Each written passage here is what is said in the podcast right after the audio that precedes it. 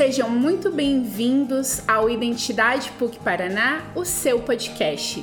Eu me chamo Adriele Drusiak e hoje vamos falar sobre tecnologia e solidariedade em tempos de crise. O nosso convidado de hoje é o André Teles, assessor de gestão inteligente e inovação do governo do estado do Paraná, coordenador dos aplicativos Paraná Solidário e Paraná Serviços, especialista no tema de governos inteligentes e inovação. Seja muito bem-vindo, André, ao nosso podcast. Obrigado, Adriele, pelo convite. É, acredito que seja um momento importante para a gente conversar sobre esse tema, já que a gente está vivendo a, a, pandemia do Covid-19. É, o mundo está se acelerando na transformação digital é, mais rápido do que nunca. Né? Aquelas empresas, aqueles governos, aquelas instituições que já estavam preparadas para é, ter o seu processo digitalizado, os seus processos digitalizados, os seus serviços, os seus produtos certamente estão conseguindo enfrentar melhor essa crise. Aquelas que ainda não estavam prepara preparadas estão tendo que correr mais do que nunca. Né? A gente vê questão de microempresas correndo para é, estar na internet, colocando seus produtos em e-commerce, delivery. A gente vê os serviços cada vez mais digitalizados. Da mesma forma, o governo. Né? Aqui no governo do estado do Paraná, é, desde o início da gestão do governo Ratinho Júnior, está muito focado em transformar o Paraná no estado mais moderno e inovador do Brasil. É, então, desde o início de 19, há uma preocupação muito grande nessa questão da transformação digital. Então, para te citar um exemplo, né? o Paraná tem 216 agências do trabalhador. São os locais onde é, os trabalhadores vão buscar é, seguro-desemprego, vagas de trabalho. Né? Nós fizemos no início já dessa gestão algo que parece muito simples, mas que tem um impacto enorme lá na ponta, que é a possibilidade do trabalhador agendar pela internet os seus horários de atendimento nas agências do trabalhador. Né? É, isso evita fila, evita que o trabalhador tenha que ficar horas esperando, muitas vezes horas eles ficavam esperando para ser atendido, né? e esse processo então ele já estava digitalizado. Da mesma forma, criamos aqui com o início da Covid-19 o mutirão digital de empregos. O mutirão digital de empregos, nós já tínhamos o número de vagas oferecidas por empresas de telemarketing, é, empresas da área de limpeza, enfim, uma série de empresas que já haviam procurado as agências do trabalhador, 1.700 vagas. Foram oferecidas 1.700 vagas é, por 33 empresas diferentes e nós inserimos toda essa, essa questão do trabalhador é, inserir o seu currículo, colocar é, a, sua vaga à disposição pela internet. Né? Então, sem a necessidade que o trabalhador tivesse que ir até uma agência do trabalhador ou algo do gênero. Eu estou me referindo àquele trabalhador especificamente mais de baixa renda, aqueles que são mais vulneráveis. Né? E aí eu posso começar a citar para vocês o trabalho que a gente fez com dois aplicativos, o Paraná Serviços e o Paraná Solidário. Exatamente. E esses dois aplicativos, eles trazem para nós uma ideia que a tecnologia é, está sendo usada a serviço da solidariedade como possibilidade de conexão como que nesses cinco meses de existência do aplicativo Paraná Solidário, é, vocês vêm compreendendo essa dinâmica de possibilidade de conexão a favor da solidariedade do uso então da tecnologia? Exatamente. O Paraná Solidário ele foi lançado em outubro de 19.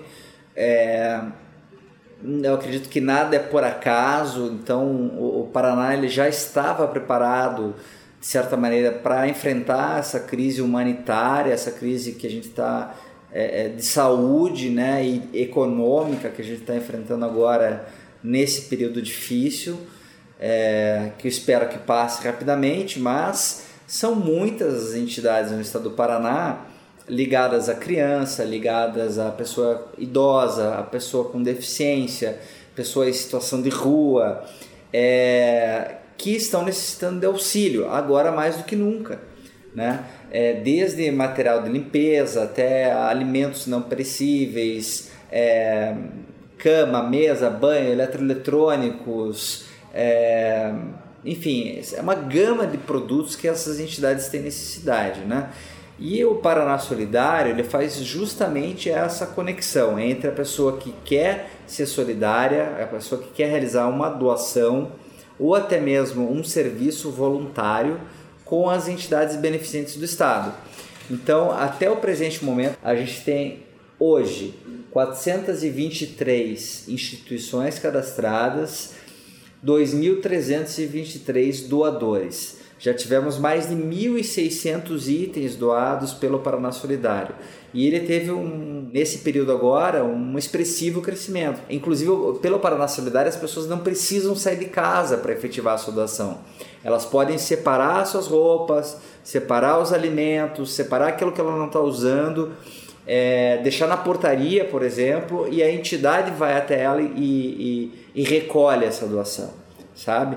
Então, nesse momento que a pessoa não pode, que né, a gente está indicando para que as pessoas não saiam de casa, aquelas pessoas, faço aqui até o convite, né? Aquelas pessoas que querem fazer uma limpa nos seus armários, é, ou até mesmo exercer a sua solidariedade, não está usando uma geladeira em casa, não está usando micro-ondas, é, quer exercer também um trabalho voluntário, porque é, essas entidades também muitas vezes elas necessitam de serviço administrativo, jurídico, contábil. Então você que é administrador, que você você que é contador, você que é advogado e quer doar, doar um pouco do seu tempo para uma entidade, você também consegue fazer isso pelo aplicativo, né?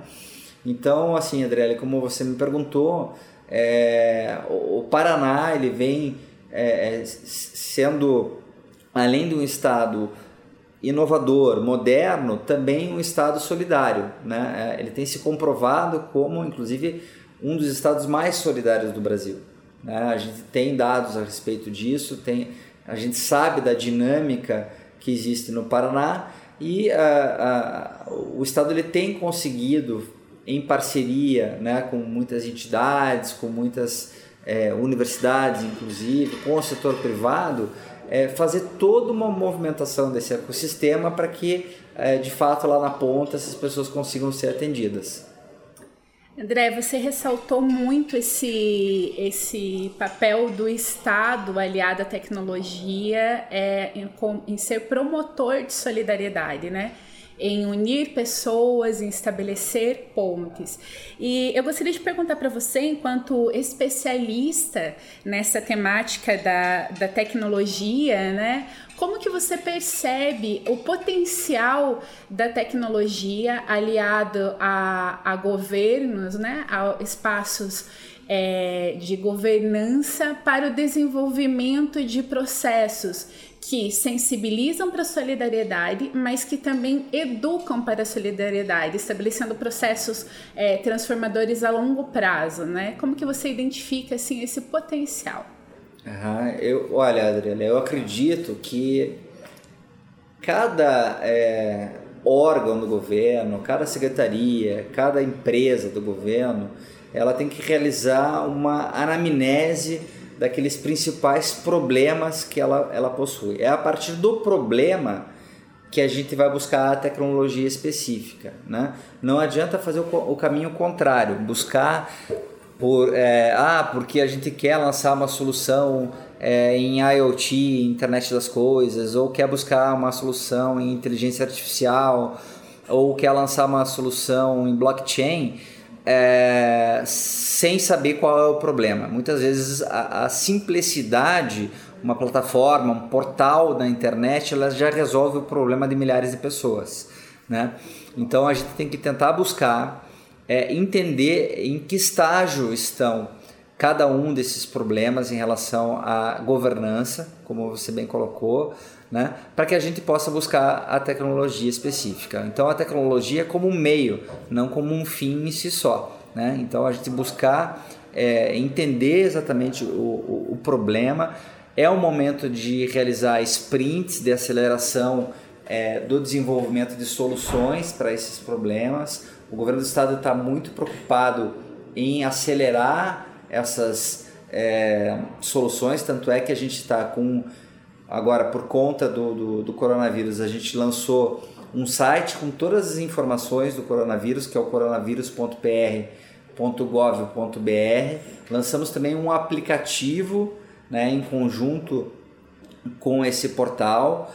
É, existe toda uma preocupação também com o trabalho em home office, então quer dizer, todos os servidores é, acima de 60 anos ou aqueles com doenças e tal, eles estão 100% é, dispensados do Estado, estão trabalhando em casa.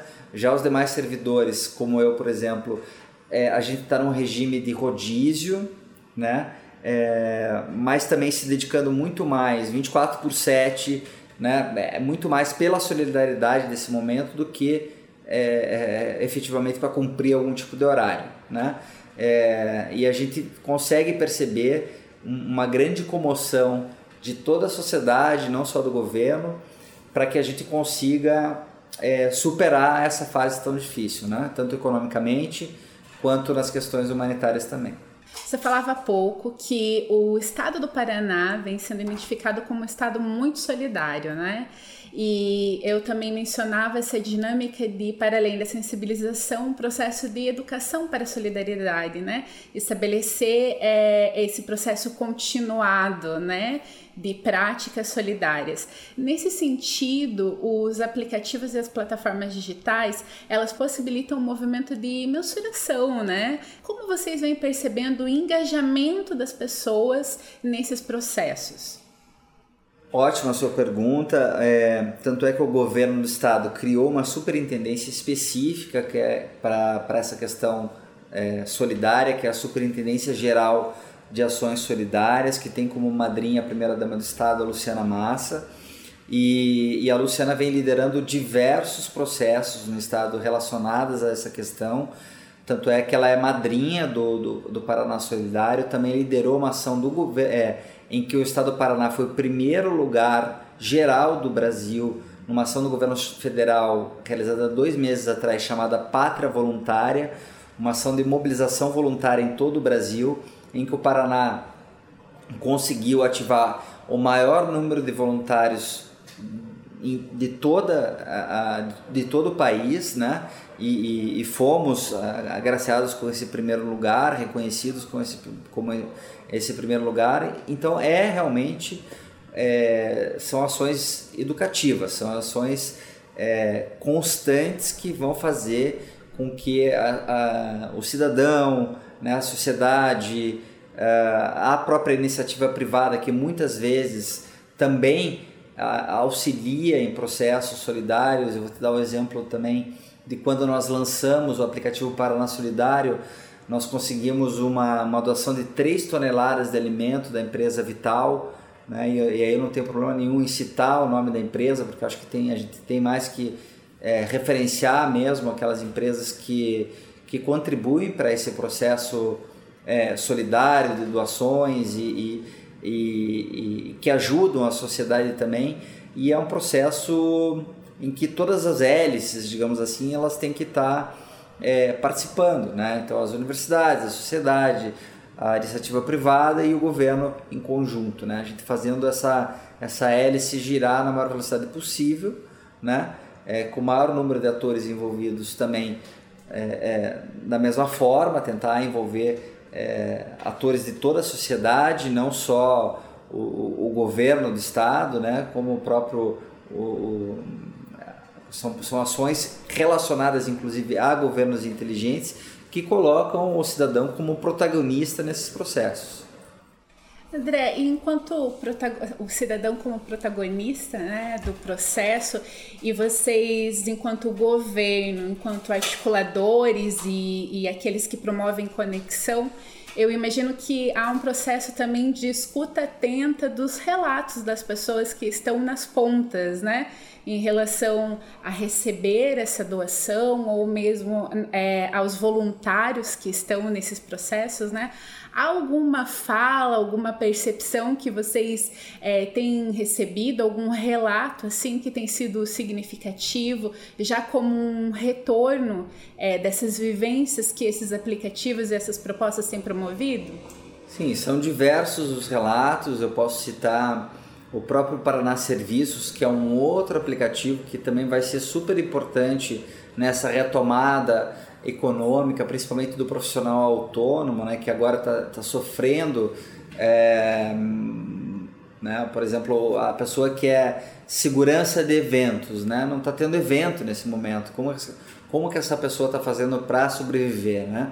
O Paraná Serviços ele conecta o trabalhador autônomo com o contratante. Ele tem a mesma lógica do Paraná Solidário, é um marketplace, ou seja, ele, ele, ele faz a conexão dessas duas pontas.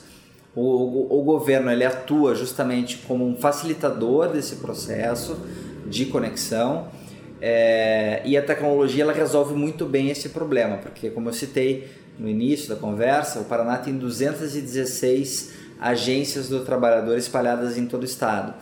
Então, muitas vezes o contratante ele não vai até a agência do trabalhador para dizer que ele está precisando de um pintor, de um pedreiro, de uma diarista, de um marceneiro, de um cabeleireiro, enfim. E, e o Paraná Serviços ele ajuda a, o contratante a encontrar esses profissionais. Né? Então a gente tem relatos diversos de pessoas que já foram é, contratadas pelo Paraná Serviços, que tiveram seus serviços é, é, é, efetivados né, por meio da, da, dessa plataforma e é, é, aumentando assim o potencial de renda dessas pessoas. Né? A gente sabe que, que é um momento em que o Estado também está buscando é, alternativas de crédito para essas pessoas, né? Então a própria Fomento Paraná está com uma linha de crédito que vai de 1.500 a 6.000 reais com juros extremamente baixos para esses profissionais e a, a, a, os relatos que a gente tem em relação ao Paraná Serviços e em relação ao Paraná Solidário são os mais positivos possíveis, né? Porque imagina, sem, essa, sem a existência dessas plataformas, que como eu disse anteriormente, o mundo ele vai, ele vai mudar radicalmente após essa crise da Covid, né? é, aquelas empresas, aqueles governos, aquelas pessoas que não estiverem familiarizadas com o mundo digital, né, elas vão ter que correr muito atrás dessa, dessa informatização, dessa transformação digital. Porque todos os processos, né, a grande maioria dos. dos né, imagina aqueles restaurantes que agora estão justamente passando por esse problema, né, a maioria deles está fechado. É, como que eles estão sobrevivendo nesse momento de crise? É por meio da tecnologia.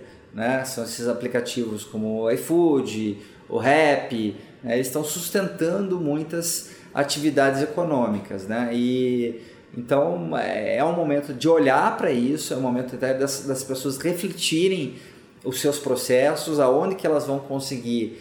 É, e existem plataformas hoje que facilitam muito essa conexão. Hoje mesmo eu estava em reunião com uma plataforma chamada Olist, que é em conjunto com o pessoal da Superintendência de Inovação do, da Casa Civil e a, a, o pessoal da Olist estava explicando como que funciona a plataforma deles, né?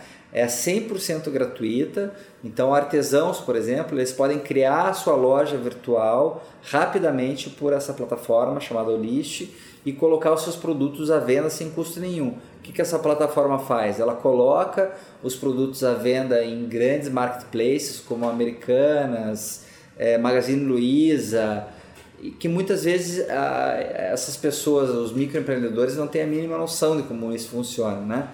Mas esse é o momento da gente trazer essa informação, dar luz para essa informação, né, para que chegue ao, ao, máximo de pessoas possíveis. Por isso, inclusive, que agradeço por esse momento, para que a gente possa estar tá divulgando não só as ações do governo, mas ressaltando também a importância da transformação digital nesse momento. Ah, bacana. É, você trazia um pouco essa perspectiva de que esse momento de crise talvez esteja eh, evidenciando ações e possibilidades, né? É, tanto oferecido pelos meios digitais, mas também pelos programas que já existiam anteriormente, né? Nesse sentido, trazendo um pouco essa perspectiva do uso da tecnologia, quais os horizontes você, como especialista nesse tema, vislumbra para o futuro a partir dessa experiência? Uma vez superada a crise, que nós esperamos que seja em breve, né? Uhum. Então, quais os horizontes você vislumbra a partir dessa experiência? Olha, é, a gente vai ter uma mudança radical nos paradigmas, como é, é, eu mencionei, e, e assim que as coisas voltem à normalidade, é, a tecnologia ela vai estar mais em evidência do que nunca. Né? A gente vai ter a implantação da tecnologia 5G, o que vai é, proporcionar mudanças radicais também é, na velocidade de conexão, possibilidade de inserção de é, cada vez mais coisas conectadas, né? É por isso que a gente chama de internet das coisas. Então é bem possível que tudo esteja conectado daqui a um tempo. Então a gente vai viver momentos importantes de transformação, por exemplo, nas cidades. A gente vai estar tá observando, é, por exemplo, lá em iluminação pública, né? É, PPPs de iluminação pública em que a, a, a luminária, além de ter lá a, a luminária em LED, que é uma tecnologia já relativamente antiga, é, mas que a gente sabe que é muito mais sustentável, que é muito mais é, que proporciona uma qualidade muito melhor, mais econômica, etc. É, a gente tem dispositivos sensores nessas luminárias, né? E esses sensores vão medir questões relacionadas à umidade do ar, à poluição do ar, ruídos, é, vão servir também como redes é, mesh, que a gente chama, que são redes que proporcionam é, conexão gratuita para o cidadão, o que vai facilitar muito também a questão da implementação dos veículos autônomos, que também vão estar, é, é, tá, evidentemente, é, crescendo, né? É, então a tecnologia ela ela está aí, né? A gente tem soluções em blockchain que vão facilitar muito a questão de digitalização de contratos, facilitação de contratos. A gente tem tecnologias relacionadas à inteligência artificial que vão proporcionar muito essa facilidade de comunicação entre máquinas e pessoas, né? proporcionando muito mais eficiência e economia para empresas, para governo. Então também é uma, é uma mudança na própria dinâmica do trabalho, no futuro do trabalho, né, em que profissões vão deixar de existir, novas profissões vão, vão surgir. E, e, e dessa forma, então, a gente consegue imaginar que, que esse futuro ele, ele já é um presente, ele, tá, ele, ele é muito próximo. Né? É uma questão agora também é, é que a gente teve um, um, um, um o ser humano foi pro cantinho para refletir agora nesse momento, né? A gente está num, tá num, num, quartinho pensando o que, que a gente fez de certo, o que, que a gente fez de errado. Tanto é que a questão da, da sustentabilidade ambiental ela também volta a ser uma questão muito é, em voga, porque é, com a diminuição da, da, do, do tráfego de carros a gente percebe uma evidente diminuição da poluição, né? Então é, é, é, eu acredito que a gente tá, vai entrar numa nova era, né? E, e a tecnologia, sem dúvida, vai ser protagonista nessa nova era. Bom, André, a gente espera que ao sair do quartinho em que o ser humano está refletindo, ele saia de lá muito mais conectado e muito mais solidário, não é? e também que todo esse processo de inovação tecnológica nas cidades né, possibilitem também espaços de solidariedade, de troca, de vivência comunitária. Né? Nós agradecemos muito a sua disponibilidade né, em estar conosco e com os nossos ouvintes. Gostaria de saber se você quer colocar mais alguma, alguma coisa, fique à vontade. Eu agradeço o convite da PUC, a PUC é, tem sido também muito protagonista nessa questão do ecossistema de inovação no Paraná, por meio da própria Hot Milk, né, das iniciativas também é, de fomentar toda essa questão das novas profissões, como, como essas pessoas que agora estão ingressando é, na universidade, o quanto é importante que elas já fiquem atentas a esse novo mundo, a essas novas oportunidades de empreender. Então acredito que a PUC tem cumprido o seu papel é, de um lado e também do outro lado, que é esse lado que você comentou, que é o lado solidário, que eu acho que faz muito faz parte né, do, do próprio DNA da instituição. Agradecemos novamente ao André e a todos que estiveram conosco e até a próxima.